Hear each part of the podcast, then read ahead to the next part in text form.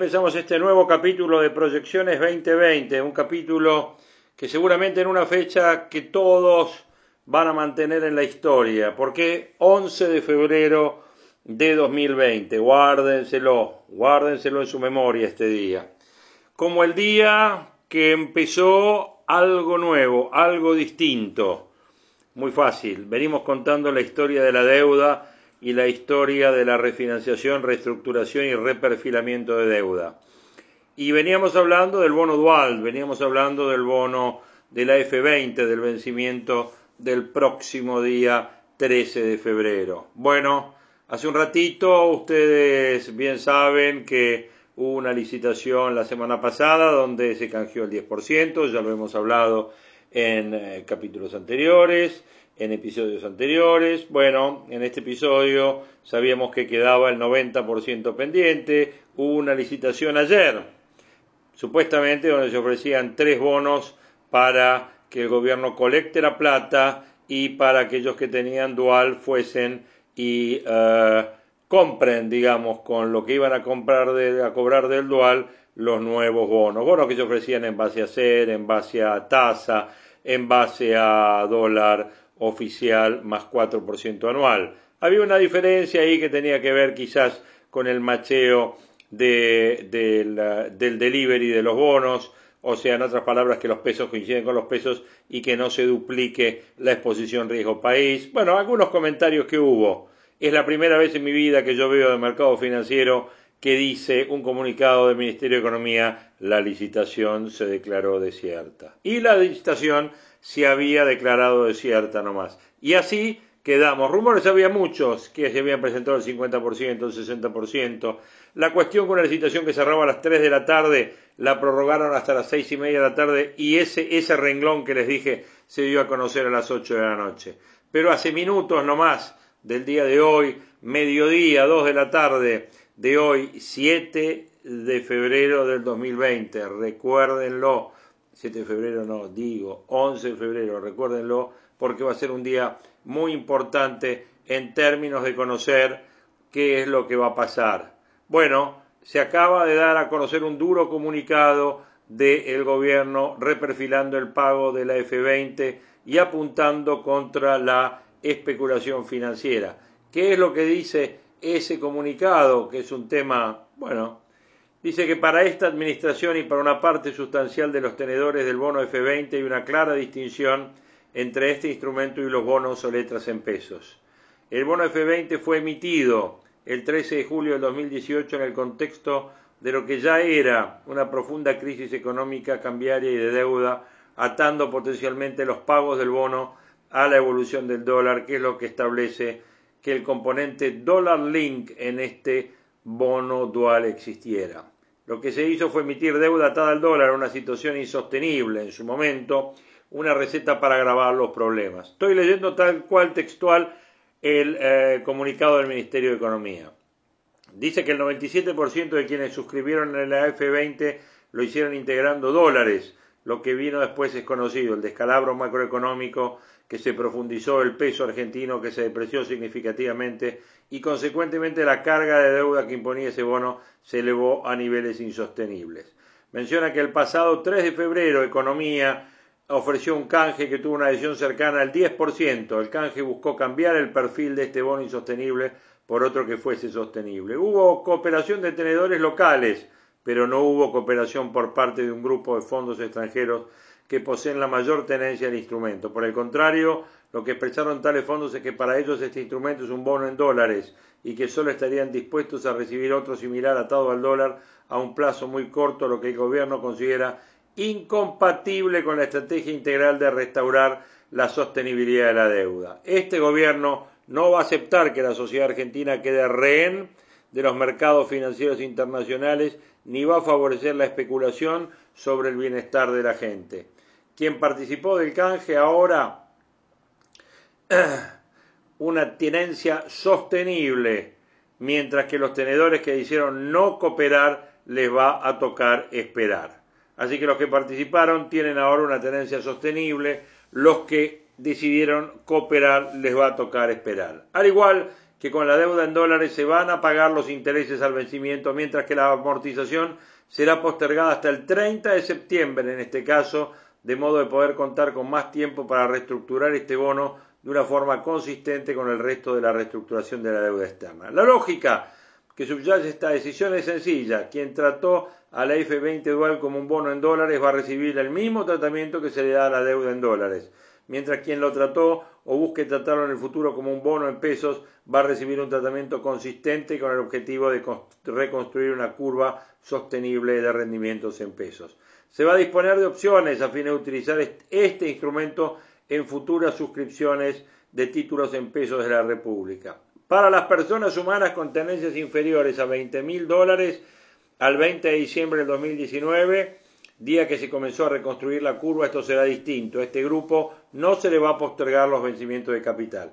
Esta postergación de los vencimientos de capital de este título no afecta ni interrumpe en modo alguno la estrategia de normalización de la curva de rendimientos en pesos. Las condiciones de mercado son tales que esta administración no observa dificultades en cuanto a la capacidad de enfrentar los vencimientos de la deuda en pesos, al mismo tiempo que se preserva la consistencia del programa macroeconómico integral, en particular sus componentes fiscales, monetarios y financieros. ¿Vio? ¿Qué les dije yo? Les dije que había un antes y un después respecto de lo que estamos hablando de este día, de este día que tiene que ver con eh, el almanaque, el cronograma. No estaba pensado así, ¿eh? Estaba pensado que en este tiempo el Ministerio de Economía, el ministro de Economía, iba a ir al Congreso a exponer su programa. Bueno, cosa que va a ser hoy, pero me refiero, no estaba pensado que el bono en pesos. Es más, hace 15 días el ministro dijo, los bonos en pesos se van a pagar, los bonos en dólares se van a reestructurar. Bueno, ¿qué es lo que estamos viendo? Señores, esto es un match día a día. Estamos en la Argentina y los eh, tenedores que buscan la especulación financiera internacional son los mismos tenedores de deuda argentina en dólares que van a tener que salir a reestructurar. Eh, cachetazo para los cachetazo para los tenedores de bonos eh, del AF20, sin duda. Eh, ¿Cómo lo va a tomar el mercado? Mal. ¿Tenía el gobierno otra alternativa? Sí, tenía otras alternativas. Sin duda que tenía otras alternativas. Ya las habíamos mencionado en su momento. Canjear eh, hablar antes con los, con los bonistas, ofrecer otra posibilidad de bono dual a más largo plazo, eh, pagar y absorber la plata vía política monetaria. Alternativas había muchas, ofrecer títulos a base de mercado, eh, no correr riesgos en la riesgos técnicos en la transferencia de los títulos. Bueno, posibilidades hay muchas. Lo que sí evidentemente es que eh, no sé si, por lo que se lee de economía, no cambia la estrategia de pesos, pero yo les voy a decir que en esta negociación van a ver que ustedes hubo una negociación hasta hoy y otra negociación va a haber después de hoy. Bueno, así comenzamos este podcast, este capítulo, este episodio de Proyecciones 2020. Escuchamos una joyita musical que tenemos planteado hoy que nos mandaron y nos pidió eh, uno de nuestros oyentes y seguidores de Proyecciones 2020 que tiene que ver con Eric Clapton, un grande, y retomamos los títulos, lo que es lo más caliente de la política de los mercados y de la economía. Ahí va Eric Clapton para ustedes.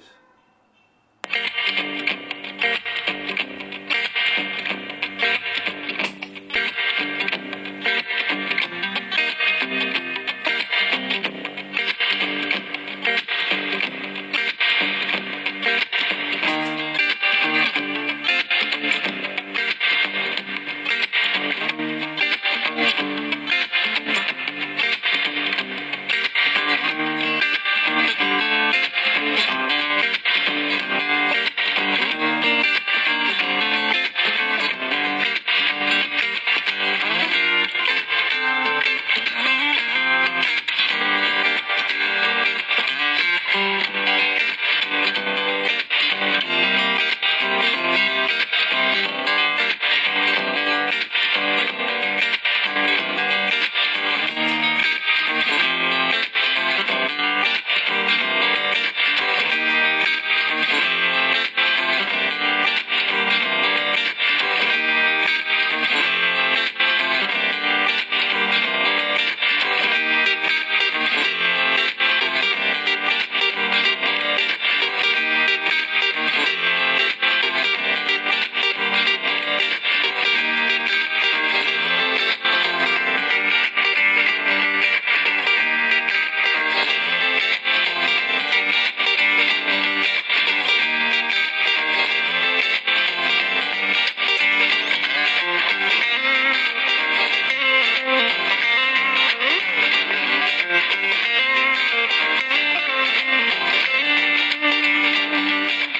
Ven, estamos con los funky blues a mil acá en proyecciones. Estamos absolutamente con todo en lo que tiene que ver con los blues, con los funky blues y con los sonidos de guitarra. Claro, sin duda son temas eh, que se enganchan con todo lo que tiene que ver eh, en estos podcasts con la realidad.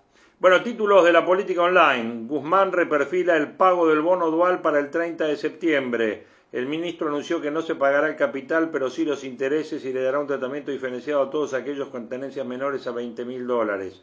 Los bonos en pesos se desploman hasta un 11% frente a un temor a un reperfilamiento forzado. El fracaso de la licitación del lunes obliga al gobierno a decidir si decreta el default de la deuda local o se emite estos 95.000, tema que ya está. Otro tema de la economía, Paula Español requiere intervenir el mercado de trigo y choca con Basterra. La economista se queja por las dificultades para mantener los precios, cuidado, las diferencias con agricultura por la baja de retenciones. Bolsonaro va a recibir a Felipe Solá en el primer gesto de acercamiento con Alberto. El canciller tenía previsto este miércoles un encuentro con su par Araullo negocian un encuentro con Fernández. Cambiemos amenaza con no ir a la sesión de Guzmán si limitan las preguntas en el recinto. Podrán enviar un listado un día antes, pero exigen más tiempo para exponerlas y temen ataques a Macri. Industriales, empresarios y sindicalistas van a estar invitados a los palcos y va a haber movilización en las calles. Preparan una movilización grande para el día de mañana, para miércoles, con alrededor de 40.000 personas en la calle. Eso es lo que les digo, 40.000 personas en la calle es lo que se espera, así que ustedes, bueno, ahí tienen una idea. Mientras tenemos un dólar blue de 78, un contado con líquido de 85, un dólar solidario de 82 y medio, un riesgo país pasando los 1.900 puntos, casi en 1.925 puntos justo en el momento en que el gobierno decide reperfilar hasta septiembre el pago del bono dual. Con este duro cuestionamiento que leíamos donde cuestiona la especulación financiera, no aceptamos que la sociedad sea rehén de los mercados. Kicillof reuniéndose con Bernie y con Frederick para mediar en la interna de seguridad. Miren, ¿eh? Cómo estalló la interna, ¿eh? Todos creíamos que venía por afuera, pero viene por adentro. Nace un nuevo gigante móvil. La justicia de Estados Unidos aprobó la fusión de T-Mobile y de, y de Sprint. Algunas declaraciones muy interesantes de Andrés Malamud, que yo considero uno de los mejores analistas económicos y eh, sociopolíticos, sobre todo sociopolíticos de la Argentina. Dice, el problema de Alberto Fernández es Buenos Aires, una provincia muy grande para ser gobernada y para ser domesticada. El politólogo analizó las diferencias y la grieta entre el cristianismo y el ala albertista del gobierno a raíz de la polémica sobre si hay o no presos políticos en la Argentina. Y analizó diciendo que se ha potenciado el enfrentamiento entre estas dos facciones que están en el poder luego que en los últimos días se profundizaran las diferencias y la grieta entre el cristianismo y el ala albertista del gobierno a raíz de la, de la polémica esta de los presos políticos. Controversia que se hizo más fuerte después de la presentación de Cristina en Cuba. Y ahí queda la duda, ¿quién manda en la Argentina? Alberto Fernández no logra que su coalición sea homogénea. Hay parte que le pide un giro a la izquierda para, la, para Malamud. Si no está claro quién manda, es muy difícil reconstruir la confianza. ¿Cómo va a administrar el presidente esa interna? Bueno, según Malamud, todos los partidos tienen internas, pero no todos la tienen por las mismas razones. Los partidos de izquierda tienen internas por la doctrina. El radicalismo dice que tiene internas por la doctrina, pero la tiene por los cargos. Y el peronismo las tiene por el poder. Y en este momento atacan a Alberto, no por sus desvíos ideológicos, sino por su debilidad política. Estamos viendo un presidente debilitado y en el peronismo no se acepta la debilidad. Eso es malo para todos. Malamud recordó otros mandatarios sin poder. En Argentina hubo menos presidentes débiles que fuertes y terminaron peor, como Isabel, y como Fernando de la Rúa. La debilidad de Alberto, que se manifiesta en el ataque interno que sufre por parte de su mismo partido, no es una buena noticia para el país. Malamud recordó que todo presidente tiene su poder basado en dos patas, la constitución y la mayoría que le da y la disciplina partidaria. Por ahora Alberto no cuenta con una gran disidencia en el Congreso, tampoco tiene grandes problemas con el Poder Judicial, tiene una relación amable y manejable con la Corte y tampoco tiene conflicto con la vicepresidencia. El gran problema de Alberto va a ser fiscal y su conflicto con la provincia de Buenos Aires, es decir, la disputa eterna en la Argentina entre el Poder Federal y las provincias a la disputa por el dinero y la coparticipación. Y Buenos Aires es clave por dos razones. Una es el desequilibrio entre lo que pone y saca, pone el 40, aporta el 40 y se lleva el 20. El otro es la fuerte palanca que tiene en el poder, en este caso de la vicepresidencia. Axel Kicillof tiene como ariete a Cristina. Algunos pensaban que era al revés, que Cristina disputa el poder con Alberto y Kicillof es su arma, pero es invertido. Kicillof es el hijo político de Cristina. Kicillof es el que necesita gobernar una provincia ingobernable y para eso necesita mucha más plata de la que tiene y se la tiene que sacar a los demás. Cristina es funcional a esta necesidad que tiene Kicillof de sobrevivir y el problema, dice Malamud, está en la provincia de Buenos Aires. Al ser consultado sobre la exigencia de Cristina que se cambie el tono de la negociación con el fondo, Malamud fue contundente. El contenido de lo que dice Cristina es lo que ella piensa de hace tiempo, pero la oportunidad se adjudica la debilidad de, de Alberto. Aseguró, se le sublevan porque está débil y como está débil lo hacen sangrar y le piden impunidad. De eso se trata la discusión de los presos políticos. Si el presidente fuera fuerte, esta discusión no se da. El problema es que la economía se debilita y lamentablemente Guzmán, que sabe mucho del tema, no la está invocando. No es una desgracia para el peronismo, es un problema para Alberto y una desgracia para el país. El presidente es débil, por débil lo atacan y los mercados huyen, pero si hubiera alguien al timón, el escenario podría cambiar. Estas disputas no ayudan, pero las disputas se basan en un presidente que nace debilitado y no invocó la renegociación de la deuda políticamente y de eso depende el futuro de la economía y la estabilidad del gobierno. Respecto al volantazo en la política exterior de Alberto, Malamud dijo que está detrás de eso también Cristina. En el fondo ella es pragmática, pero tiene los mismos objetivos que Alberto. Se dice que la reunión en Israel fue por una sugerencia de Cristina, muy inteligente, los intereses no son los mismos, pero en este caso convertieron. La política exterior es razonable, una alianza electoral no es lo mismo que una alianza de gobierno, dijo, y a veces para llegar al gobierno uno tiene que negociar. Eso pasa en todos lados. En este momento Alberto está haciendo lo que necesita para alinear sus tres prioridades, la deuda, la estabilidad y el crecimiento. Alberto dice que tiene un plan y que lo esconde. Es razonable que no lo tengan porque si no arregla la deuda no se estabiliza la economía y si no estabiliza la economía no hay desarrollo posible. Las prioridades están bien alineadas. El problema es que este gobierno no tiene fortaleza porque está errando la negociación con los acreedores y porque dentro tiene una quinta columna que no es la vicepresidenta, es la provincia de Buenos Aires. El gran problema de Argentina es Buenos Aires, una provincia demasiado grande para ser gobernada y ser domesticada. Bueno, ahí veíamos algunos de los puntos, de los temas eh, importantes que ah, estamos teniendo en este comienzo de semana, en este 11 de febrero del 2020, en este nuevo capítulo de Proyecciones 2020.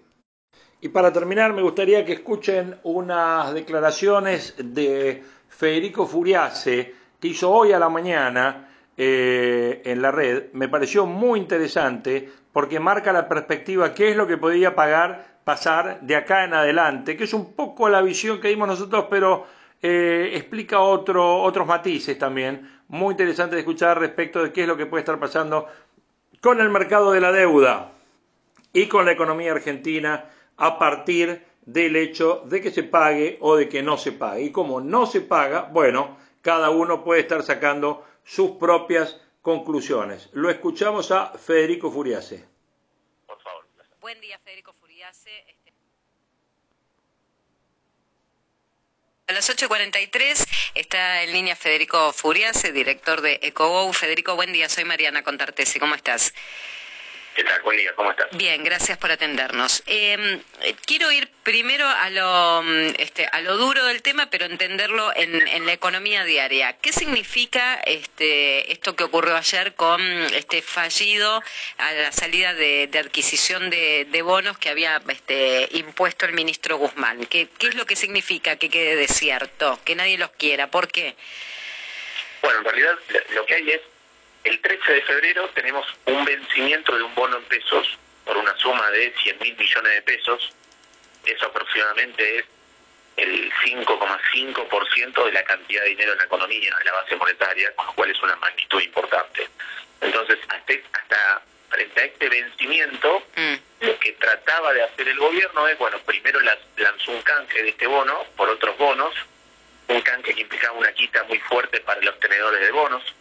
Recordemos que este bono del que estamos hablando, el, el AF20, es un bono donde el 80% de la tenencia está concentrada en fondos de afuera, fondos de inversión del exterior como Templeton. Eh, entonces, en, el primer intento, digamos, de canje tuvo muy baja adhesión, solamente el 10%. El viernes pasado lo que se hizo fue lanzar una licitación de cuatro bonos, no un canje, sino una licitación. Y lo que se informó ayer es el resultado de esa licitación, el cual digamos, según el gobierno fue una, la declara, digamos, tuvo como resultado una licitación desierta, que no hubo ninguna adhesión. En realidad lo que se está diciendo es que bastante, digamos, hubo algo de ingreso de los fondos de afuera, lo que pasa que no lo suficiente para cubrir el 100% del vencimiento del bono. Y entonces, si no tuviste un buen canje ni una buena licitación para poder renovar el título, al gobierno le quedan dos opciones que son complicadas y que implican un riesgo. O lo pagan con emisión monetaria, mm. lo cual como esto es plata que va para fondos de afuera, los fondos pueden intentar salir de activos de Argentina y recalentar el dólar de la brecha, o bien reperfilar compulsivamente, es decir, defaultear, hacer un default de estos pesos, reperfilando, extendiendo plazo, pero de manera compulsiva, no voluntaria, no porque se acordó con los acreedores, mm o bien un mix de las dos. Entonces ahí es, eh, digamos, claramente que eh, eh, hay una diferencia que la emisión monetaria tiene vuelta atrás porque el Banco Central después podría esterilizar, sacar pesos de la cancha, subiendo la tasa de interés. En mi opinión, eso sería el mal menor. Del reperfilamiento compulsivo y el default de los pesos, no hay vuelta atrás. Sería un golpe duro para un gobierno que necesita reconstruir la curva de pesos para financiarse y que además están negociando la deuda en dólares, eh, pero probablemente termine primando una decisión política, ¿no? Una foto política donde hay plata para pagarle la deuda a los tenedores de afuera eh, y al mismo tiempo no hay plata para negociar paritarias. Es una foto que puede complicar a este gobierno, con lo cual eh, digamos, esas es un poco las restricciones con las que opera este, este vencimiento. Eh, y esto en, en algún punto, digo, en este escenario de o emitir pesos o eh, este, mostrando voluntad de pago, eh, complicando los ajustes que se darían acá. O emitir los pesos y pagar o defaultear. O defaulteando. En la economía diaria, en los próximos meses, ¿qué, qué significaría en, en, el caso de emisión de pesos y en el y en el otro caso, que es el, menos dable, ¿no? Que señalabas, o el, o el, no, o el menos benigno. Un paréntesis el gobierno tiene un conjunto de vencimiento de pesos. Este fue el primero de tantos que se tienen hasta junio. ¿no? Entonces, hay que tener una lectura, digamos, hacia adelante de qué se hace después. Sí. Obviamente, si, si no hay. El, el, escenario óptimo es que empiece a haber confianza y que el gobierno pueda ir cambiando el vencimiento de un bono por otro bono. Sí. Pero claramente no estamos en ese escenario, entonces si tiene que emitir, el problema es que la emisión monetaria probablemente recaliente el dólar de la brecha. Si el dólar de la brecha se escapa, todo el congelamiento de dólar, tarifa y combustibles pierde eficiencia para, coordinar expectativas y bajar la inflación. Todos estaríamos mirando más de cerca el dólar de la brecha, el dólar BRU, el dólar contado con liqui, que el dólar oficial. y ahí se pone en riesgo la contención de la inflación. Y si se reperfila compulsivamente los pesos, bueno, obviamente ese es otro golpe eh, para la credibilidad, para la confianza, probablemente también pueda recalentar la brecha porque los inversores eh, van a querer desarmar posiciones en mm. pesos y de dólares y además podría ser una señal complicada para un gobierno que además está negociando la deuda en dólares a nivel soberano. Totalmente. Señal complicada para un gobierno que está negociando la deuda. Bueno, ahí está, ¿no? ustedes vieron el tema. Yo creo que de acá en adelante, como les dije, es un punto de inflexión este. Este tema no estaba en los cálculos de nadie que este bono, este vencimiento de pesos iba a quedar reperfilado hasta el mes de septiembre, o sea, unos seis meses para adelante. ¿Qué es lo que se piensa de acá para adelante? Yo creo que van a ir viendo bono por bono. Pero hoy tenemos un tema. El gobierno le ha dado la lectura de que este era un bono que tenía un tratamiento como dólar. Bueno, yo no sé más adelante qué lectura le van a dar a cada uno de los bonos. Dependerá de la capacidad, capacidad digo yo, o será suerte, o será, bueno, veremos cuántos de estos bonos se pueden ir renovando, se pueden ir cambiando por otro bono y cuántos serán reperfilados. Bueno, hay mucho vencimiento de bono de pesos, ¿eh? hasta de acá a abril hay como 400 mil millones de pesos de vencimientos y una montaña juntándose entre mayo y junio. Así que bueno, veremos un poco cómo va dando esto vuelta. Se supone que para fin de marzo ya tenemos la renegociación de la deuda externa cerrada. Cada día me llegan más informes que ponen en duda esta fecha de 31 de marzo. Bueno, veremos. Tenemos muchos informes todavía de acá a marzo para ver cómo sigue esta, este, estos distintos episodios. Mientras la economía sigue chata, mientras compañías como Vicentín se presentaron en concurso, en concursos que obviamente ya dijimos la situación de Rosario y alrededor de Rosario muy complicada y de acopiadores de granos y de chacareros que se ven complicados en esto que ha sido un concurso de más de 1.300 millones de dólares. Bueno, son cosas negativas que están pasando. Índice de inflación que se da a conocer esta semana también. Eh, Fiel dio a conocer 3,5. El gobierno dicen que puede apuntar al 2,5. ¿Será algo entre 2,5 y 3,5? Difícil. Bueno, esperemos a Marcos Labaña y su gente que va a dar a conocer el primer índice de inflación del año. Nosotros hasta acá llegamos con este episodio, con este podcast de proyecciones 2020. Eh, como ven, no es un año para aburrirse.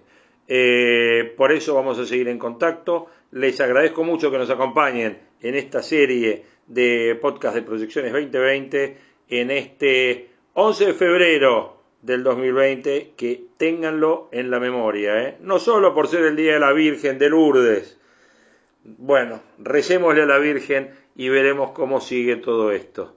Un abrazo grande para todos, gracias.